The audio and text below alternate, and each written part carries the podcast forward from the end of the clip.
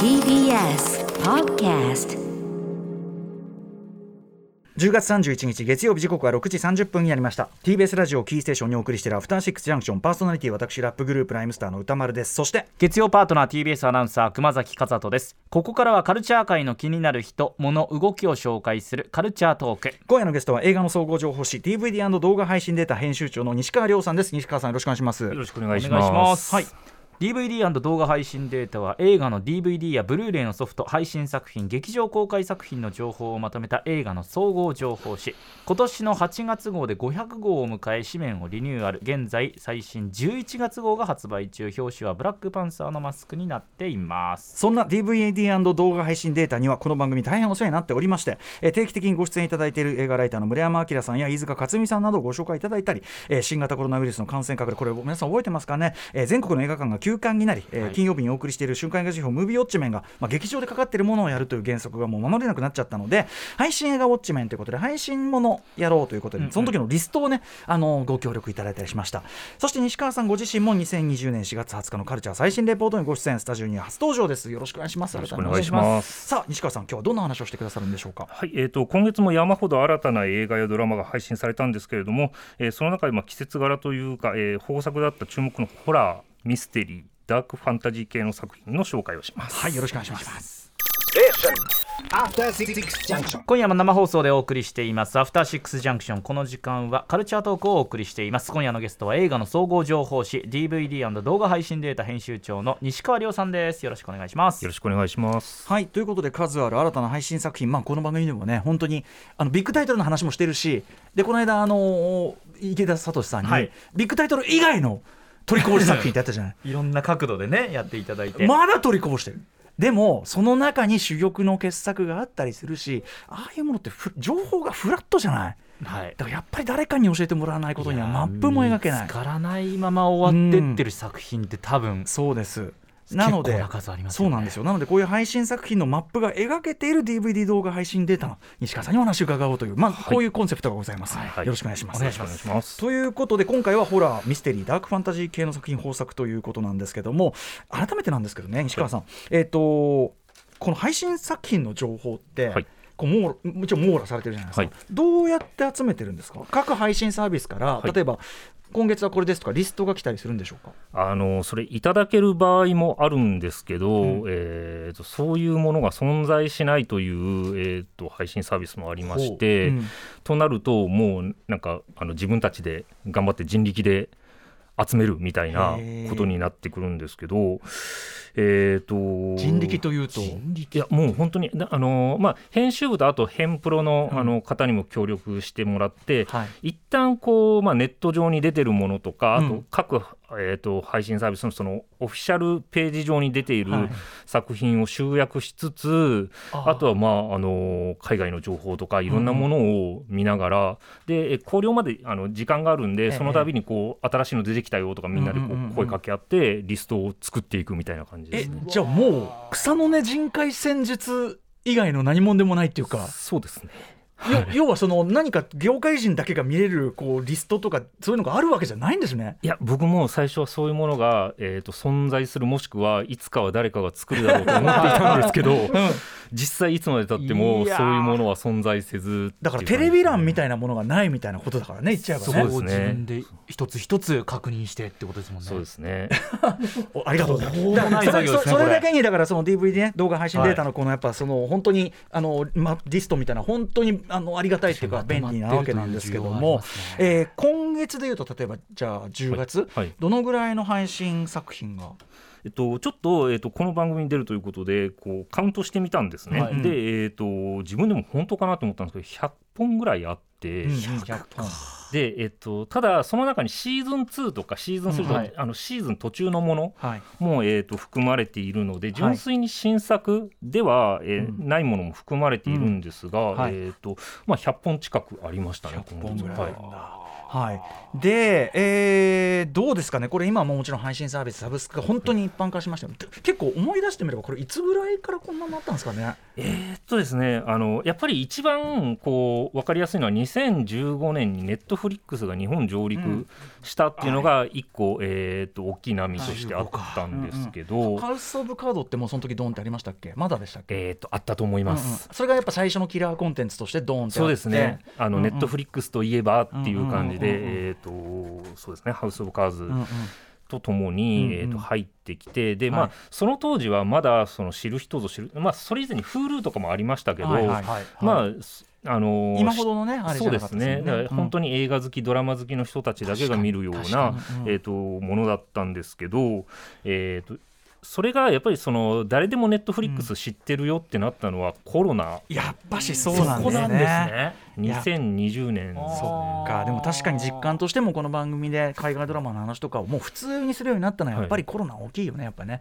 確かに。時間もできたし外出れないし、はい。はい。映画版もやってないしそれは見ますわなってことそうですね。見る頻度増えましたうんね確かに。これは配信サービスもちろん今すごくもう百花繚乱僕らももう何サービス入ればいいんだみたいな、はい。はい。なってますけど、はい。これどうなっていくと思われます？まあちょっと予想つかないところもあると思いますが。あの本当に読めなくて、うん。っていうのも、えーっとずっとこうネットフリックスがどこう独走状態みたいな感じで、えーっともうトップを走り続けてたんですけどああのコロナがちょっとこう、まあ、まだ終わってないですけど、うん。みんなちょっとマスクも外し始めてみたいな状況の時に、えーっとちょっとその成長が鈍化してきたっていうニュースが出て、かつ、えーっとディズニープラスえが、えーっとかなり急成長していて、で Hulu と合わせてそうなんです。抜いたみたいなことですよね。そうなんです。あの本国だと,、えー、と Hulu も、うん。えーディズニーの傘下なので、えーディズニープラスと Hulu を合わせた、えー加入者数がネットフリックスを抜いたっていうニュースが出て、それで結構みんなびっくりして、やっぱりあのいつまでもこうずっと天下を取ってられるような業界じゃないんだなっていうのは本当にこう、改めて感じましたね。ここからね何かしらのまた競争がねあって、まあ、例えば僕らにとってのあのデータの不親切さとかさこういう殿様商売いい加減なんとかしてくれよってね 思ったりしますけどね。映画好きとしては特に。横並びで見ると一方、あのブ DVD とかブルーレイ、ソフトですね、うんうんうん。ソフトの市場ってやっぱり縮小はしちゃってるんでしょうか？あの確かに縮小はしているんですけど、えー、とそれが一概に配信動画配信の、が原因だとは言い切れないような気がしていて。ほうほうほうというのもあの、まあ、歌丸さんもあのい日頃からおっしゃってるみたいに、ええあの配信っていつ見れなくなるかわからないじゃないですか。全然ある日全然止まっちゃってたりします。あこの作品あるわと思ってマイリストに入れておいたら、はい本当？なくなるんですよね。いつか見ようとか思ってて、本当本当？何のアナウンスもなくそう。なくなったりするんで、ユーネクストとかみたいに何日までとか出してくれりゃいいのに、はい。はいそれもねえからそうなんです。ざけんなよ、はい。うんそう。なので、えーとまああのー本当に、えーその作品が好きな人っていうのはやっぱり円盤を買ってうん。あの自分家の棚に置いておこうってなりますし、はい。やっぱりメーカー側もねあの配信で本編だけ見れるじゃあ満足しないようなコアな映画ファンに向けて特典いっぱい入れたりとかいろんな努力をしているので、うんうんあの配信が伸びてきてパッケージがこういつかなくなるみたいなそういう現象はおそらく今後もないんじゃないかなというふうに僕は思ってます。確かに、はい、まあレンタルがちょっと厳しいのかなとかそんぐらいですからね。そうですね、うん。はい。ということですいません。前置きが長くなりまして、今回はそんな西川さんにですね、えーホラーミステリーダークファンタジー系の作品をご紹介いただくこととなっております。早速ですが行きましょうか。えっとですねまず1作目が、えっと、ギレルモ・デルトロの驚異の部屋。うんという作品ネットフリックスで配信されています。はい、はいデルトロまあ言うまでもなく、はい、あ簡単にこれねあはい簡単に説明しておきますと、シェイプ・オブ・ウォーター、パンズ・ラビリンス、ヘルボーイなどのギレルモ・デルトロが原作と制作を務めたオニオムニバスホラーシリーズです。悪夢のような8つの恐怖を美しいビジュアルで描いています。それぞれエピソード監督にはトワイライト初恋、キャサリン・ハードウィック。キューブのヴィンチェンゾ・ナタリそれからリメイク版「炎の少女チャーリー」のキース・トーマスババドック暗闇の魔物のジェニファー・ケントさらにはマンディ地獄のロードウォリアーのパノス・コスマトスなどが参加していてネットフリックスで10月25日より1つのエピソードがだいたいおよそ60分で8話が公開されています。はいオムニバスホラーものということで、はい、こちらは見どころは？えっとですね、あのー先ほど原作と制作を、えーギレルモ・デルトロが務めているとおっしゃってたんですけど、ええ。実は、えっと、毎回オープニングにお。ご本人登場してヒッチコック劇場だ。うんうんうんうん。そうなんです。あとまあまさにヒッチコック劇場の、あのー構成でまずあとミステリーゾーン。うん。まず、えー、とギレルモ・デルトロが出てきて、えー、となんかこう意味ありげなことをはい。喋って、うん。で今回の物語はなんていうタイトルですよ。で監督は誰ですよって説明するんですね。でそそこがまずあの面白くてそのキャビネットみたいなものがあって、そこからこうアイテムを取り出して説明して、ええ。で今回はこのアイテムにまつわる話ですよそれってディルトロの有名なあのあれですかね。そうですね。あの実はこれ、えー、とタイトル現代が、うん。えーとですね、キャビネット・オブ・キュリオシティっええていう、好奇心の。そうですね、うん。好奇心の引き出しみたいな意味合いだと思うんですけど、あのだからちょっと脅威の部屋っていうのははい。かなり威訳というか、はい。でそのキャビネット・オブ・キュリオシティっていうのは、うん。えー、とギレルモ・デルトロがちょっと前ちょっと前数年前に出してた本で、あのアートブックであって、はい。でその中にその本人のデルトロのあはい。の自宅のコレクションとかがいっぱい載ってる、なんか珍奇な博物館っていうかねそうなん最高なへ空間がありました。はい。あの古今東西からいろいろ集めたなんかあのクリーチャーの模型だったりとか、うん。いろんなものがあってその、まあ、ギレルモ・デルトロが好きなものがいっぱい詰まっているみたいな、だからこの作品もまさにそういうことでギレルモ・デルトロが、えー、と好きそうなこうオカルト話だったり、うんうん。クリーチャー話っていうのを集めたものでであの監督はあのそれぞれ、まああのーいろんな人が務めていてん。それぞれ全くテイストが違って、うん。ものによってはその心霊ものだったり、うん。クリーチャーものだったりっていろいろあるんですけど、あのどっから見てもあのどのエピソードもうん。1話完結なのでどっから見ても楽しめるっていう作品ですね。あとねなんかそのものからむこう話を始めるって面白いですね、なんか珍奇なコレクションから。そうですね。それがディルトロ,、デルトロっぽいっていうか。そうですね。あとそのアイテムを置いてその横に監督のうん。なんかこう陶器でできた人形みたいなやつを置くんですね。それが結構監督それぞれの姿形に似ていて、なんか可愛いんですよね。ヒッチコックともロッド・サーリングとも違うのその監督が監督を紹介するっていう感じがあるんですね。そうです。うん、面白いですねこれね面白いですね。はい、これ見逃さないようにしないといけない。ゲレギレルモ・デルトの脅威の部屋、ネットフリックスで見られますと。はい、どんどん行きましょうか。続いて西川さん。えーはいえっ、とウェアウルフ・バイ・ナイトディズニープラスで配信中。全然知らない。はい、こちらですが、マーベルキャラクターの狼男、ウェアウルフ・バイ・ナイトをマーベル・スタジオがハロウィーンに向けて実写化したドラマになっています。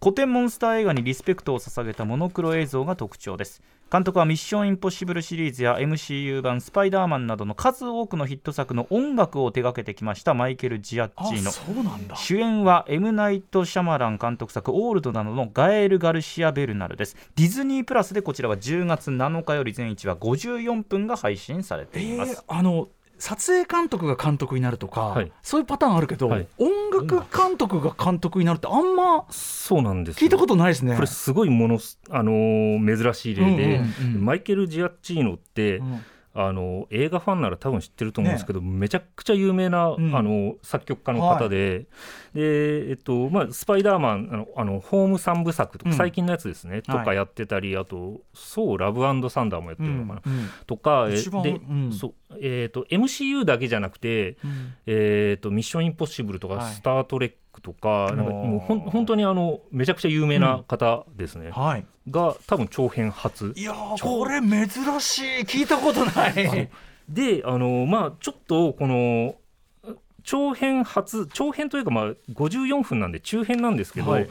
えー、と初めてとは思えないようなこうテクを見せていて。へえー、と全編モノクロなんですけど、うんうんで、えー、と結構その1930年代40年代ぐらいのはい。ユニバーサルモンスターものに対するオマージュみたいなのがはい。詰まっていてあとフィルムのパンチアートとかわざと入れてますね。そうなんですよあのシガレット・バーンズっていういわゆる、あの右はい。右端に、うんあのフィルムかけ替えるときに出てくる、はいあの黒い丸とかをわざと入れてたりと詳しくは皆さんファイトクラブをご覧ください。はい。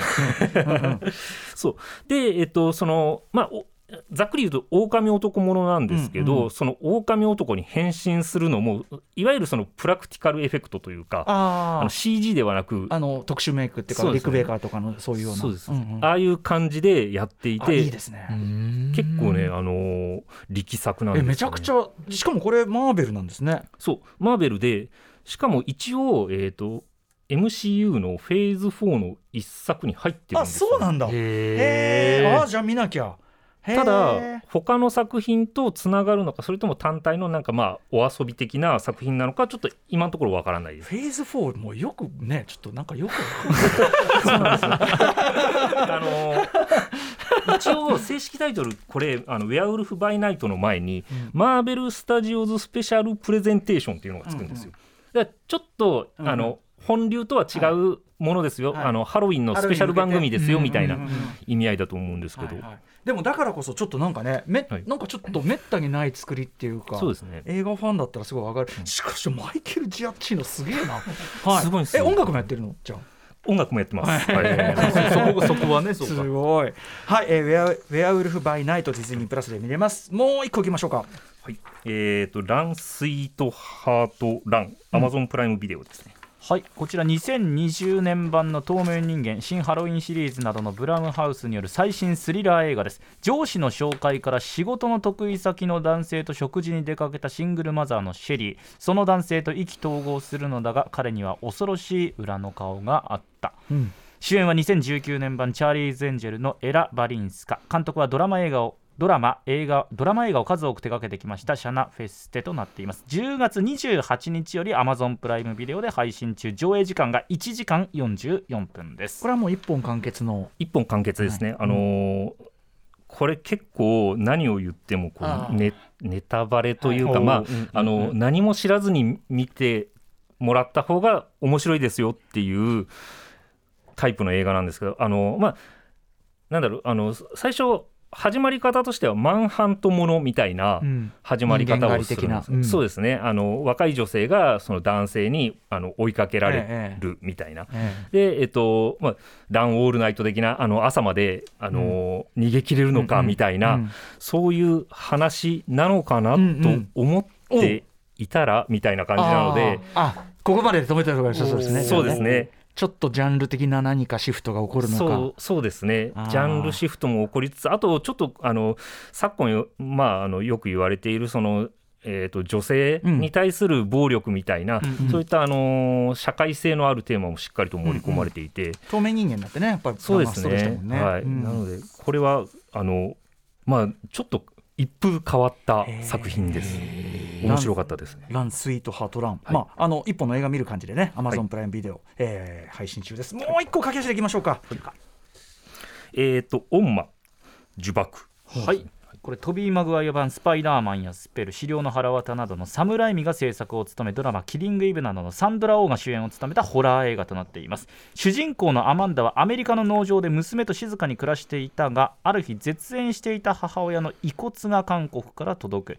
その日からアマンダは母の幻や幻聴に苦しむことになる。10月5日から UNEXT や Amazon プライムビデオ AppleTV などでレンタル配信中。上映時間が1時間23分となっています。最高の上映時間1時間20そうですね、うん。安いあサイズ。の最近はやっぱりちょっとこう上映時間長めになっちゃうんで83分でサクッと見られるっていう意味でも、とてもいいですね、うん。はい、これはどんな？えっとですねこれえっとそのお母さんのえっと呪縛呪いに苦しめられるえっとサンドラ・オーノがえー主人公の話なんですけど、サンドラ・オーにも、えーと娘がいて、ええ。でその娘に対しても、えーとまあ、なんかこう呪縛とまではいかないですけど、うんうん。こうついつい愛から束縛しちゃうみたいなええ。ところをこう対比して描いているという,、これもちょっと結構社会的なこうはいメッセージは盛り込まれている作品でなかなか見どころがあります、うん。近年なんか母と娘の関係、はい。まあ、共依存的だったりそういう支配的だったりとかって、なんかそこのあの人間か関係性みたいなものを、まあ、いろんなジャンルの形で描く作品ってなんか、なんか不思議と多い気がします。そうですね。曇り時々レッサーパンダ、はいうん私と私時々レッサーパンダもそうだし、まああの秘密の森のその向こうだってね。全然全然違う映画だけど、なんか共通してこれはホラーとしてやってるそうまさにそのレッサーパンダとかなり近いあのテーマだと思います。へー。はい、面白いですちょっとこれはこれで一特集やってもいいぐらいかもしれないね。はいうん、オンマ呪縛というねことでございます。いろんなえっ、と UNEXT、Amazon プライム、Apple TV などで見られます。さあ今日はこんぐらいかな。他にもちょっとねいろいろ準備していただいておりますが、いやでも今日伺っただけでもあのホラーとかそういうのしし絞っただけでもこれだけやっぱあるわけだから、はい。ちょっと今後ともまた西川さん教わっていきたいかなとはい、ぜひよろしくお願いします。はい。この切り口いいですね。はい、改めまして最後にお別れ前に石川さんからお知らせごとお願いします。はい、えー、と DVD& 動画配信データの、えー最新号11月号が、えー、とは絶賛発売中です、MCU 特集が、えー、と一番大きい特集なんですけどもそれ以外にもジャン・リュック・ゴダールの追悼だったりとか、えー、とマドンソクのインタビュー入り特集だとか、えーいろいろ盛りだくさんで、えーお届けしていますので皆さん、えーぜひ書店でお買い求めくださいっていうのと、あと,、えー、と11月の、えー26日に東京コミコンに、えー、とイベント、えー参加することになりまして東京コアコンというほうほ2022年のホラー、えーベストホラー映画をみんなで決めようという、えー、楽しそう。えーイベントをやりますんであのツイッターであの投票開始してますんで皆さんぜひご投票ください。歌丸さんもはい。よろしければご投票ください、ネットからいけるわけですね。はい。はい、わかりました。